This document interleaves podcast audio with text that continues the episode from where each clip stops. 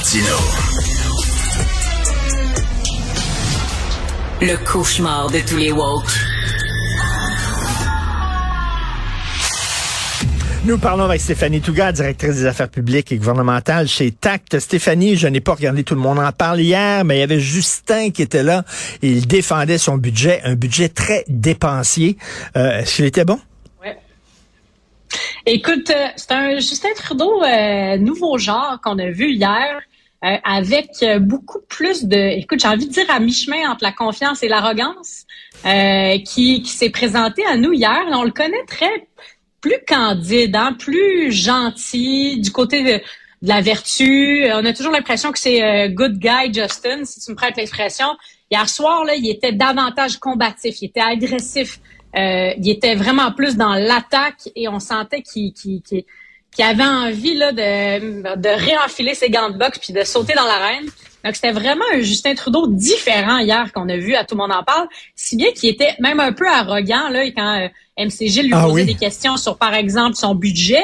Euh, Trudeau, il, était arrogant. Essentiellement, il lui a dit en fin en fin d'émission, MCG lui, lui passe des billets euh, d'argent, des, des, billets, là, des billets, des, dollars canadiens. Puis Justin Trudeau dit non, non, garde-les, t'en as plus besoin que moi. Tu sais, on le sentait très, très euh, arrogant, quasiment euh, rappelant euh, Trudeau père, là, ah une oui, ben. arrogance un peu de cette nature-là. Ben d'ailleurs, Jean-François, notre réalisateur a un extrait, on va écouter ça. Avez-vous mon 1000 dollars? c'est bon, j'en ai plus besoin que moi.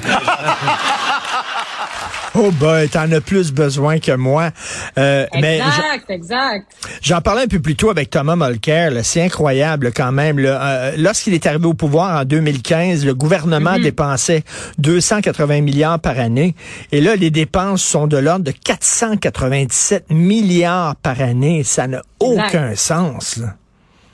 Exact. On parle d'un déficit, donc, qui se creuse et donc d'une dette qui se creuse. Puis, on rajoute à ça un contexte économique où les taux d'intérêt sont très élevés. Fait qu'en en plus, l'intérêt qu'on paye sur notre dette, elle aussi, elle augmente.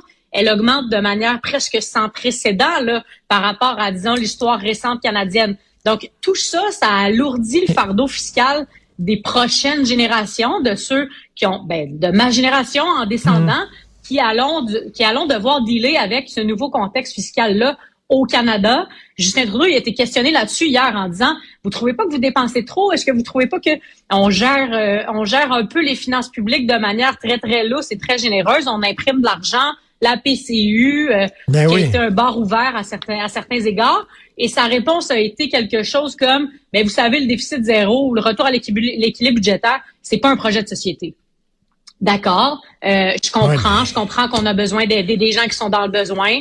Euh, je, moi, j'adhère à, à, cette idée-là que l'État doit aider ceux qui en ont le plus de besoin. Mais là, à un moment donné aussi, on n'est pas une machine à imprimer de l'argent non plus. Ben non, c'est ça. Là, je pense que les Canadiens sont inquiets. Je pense que les Canadiens vont être inquiets, moi, dans les prochains mois. Mais surtout, là, tu sais, là, je reviens encore à ces chiffres-là. Euh, c'est CBC News qui a mis ça sur son site Internet. Donc, le nombre de fonctionnaires a augmenté depuis la prise de pouvoir du gouvernement Trudeau de 80 000. Donc, on a 80 000 fonctionnaires de plus qu'avant. Mais en même temps, mm-hmm. on s'en remet de plus en plus à l'industrie privée, à des firmes de consultation comme McKinsey. Donc, à quoi ça sert d'avoir autant de fonctionnaires si on n'a jamais autant accordé de mm. contrats au privé? Et quelque chose ben, qui tient pas debout. Surtout, surtout dans un contexte où on se rend compte que l'État canadien, le gouvernement fédéral, il y a vraiment de la misère à gérer ces services-là. C'est vraiment pas un gouvernement ou un appareil gouvernemental qui est reconnu pour bien gérer ses services. Peut-être parce que c'est beaucoup trop gros. Euh, mm-hmm. Je ne sais pas pourquoi. Mais tu sais, quand on regarde Phoenix, quand on regarde les passeports, il y a une série de, de, de scandales dans les dernières années qui nous amène à questionner, coudon, ils savent-tu gérer, euh, sont-ils capables de gérer des programmes de service à la population? Point d'interrogation.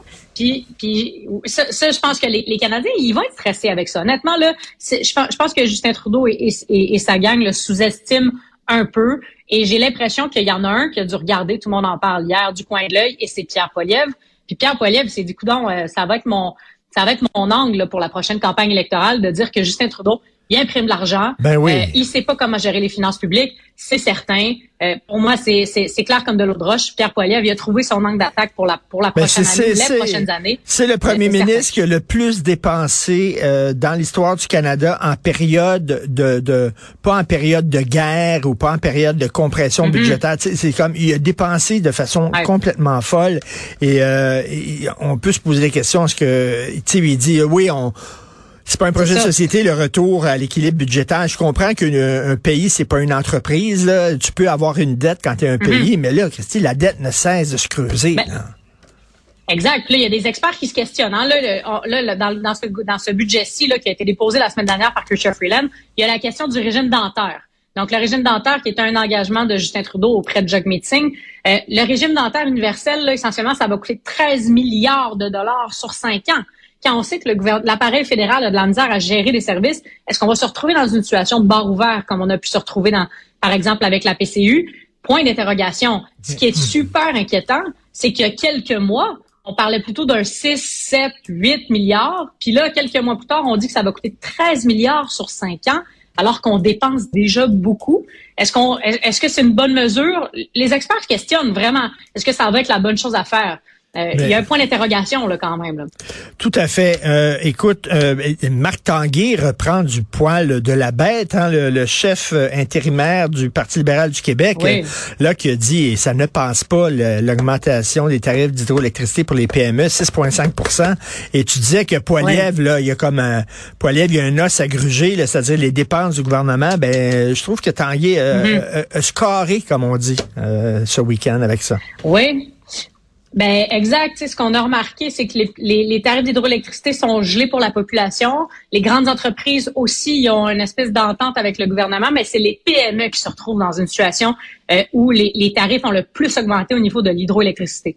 Donc, puis ce qu'on sait, c'est que les Québécois, on est un terreau fertile de PME. Mais oui. On est des entrepreneurs de PME. Ça fait rouler notre économie. Donc, forcément, ça fait beaucoup de monde pas content.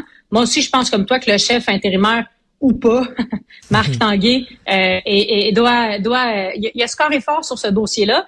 Puis ça nous amène à reparler d'Hydro-Québec aussi, à un autre enjeu que François Legault n'a pas envie dont on parle, parce que là, c'est la, c'est la dernière semaine euh, de, de complète de, euh, de Sophie Brochu à la direction euh, de d'Hydro-Québec. Dans les prochains jours, elle, euh, elle quittera son siège, comme elle nous a annoncé. Donc, reparler des tarifs d'hydroélectricité, reparler de la gestion d'Hydro-Québec, ça remet à l'avant-scène cette bévue-là qu'on a essayé de mettre de côté dans les derniers mois, qui est le départ de Sophie Brochu et qu'on sait toujours pas qui va la remplacer. Donc ça, ça va vraiment là, teinter la fin de la session parlementaire, les prochaines semaines, les prochains mois. La question de l'hydroélectricité, de l'énergie, mais aussi de la gestion d'Hydro-Québec comme telle, ça va faire partie du narratif du gouvernement, c'est certain. C'est ça, parce que avant Hydro-Québec, lorsqu'il voulait, lorsqu'Hydro-Québec voulait hausser ses tarifs, devait se présenter devant la Régie de l'énergie et prouver que c'était nécessaire. Et là, la Régie de l'énergie était comme un arbitre, puis disait non, euh, Hmm. mettons, c'est pas nécessaire, vous n'avez pas besoin de ça. Par exemple, au cours des deux dernières années, Hydro-Québec a doublé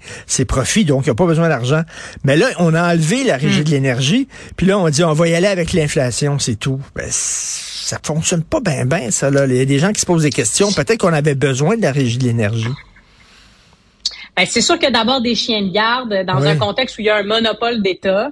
euh, pour moi, c'est toujours euh, un, un espèce de rempart entre monsieur, madame, tout le monde qui, devant un géant comme Hydro-Québec, a tout d'un coup une barrière. là. Il y a un représentant, il y a quelqu'un qui dit, voyons, là, ça me semble que ça déborde. Puis deux, ben, dans le contexte inflationniste qu'on connaît, où euh, l'inflation est très, très, très élevée, le coût de la vie augmente, tout augmente, euh, forcément que si, si on suit l'inflation, ben, les tarifs augmenteront beaucoup. Puis les gens, ils se serrent déjà la ceinture, les PME se serrent déjà la ceinture, les revenus ont été à la baisse. Donc, évidemment, là, ça va être un contexte économique compliqué. Euh, on a fait le choix de nationaliser. Donc, forcément, d'avoir une machine qui est sensible à ça, euh, sensible au fait qu'ils ont des revenus garantis, ils n'ont pas besoin de se battre, il n'y a pas de concurrence euh, à l'hydroélectricité.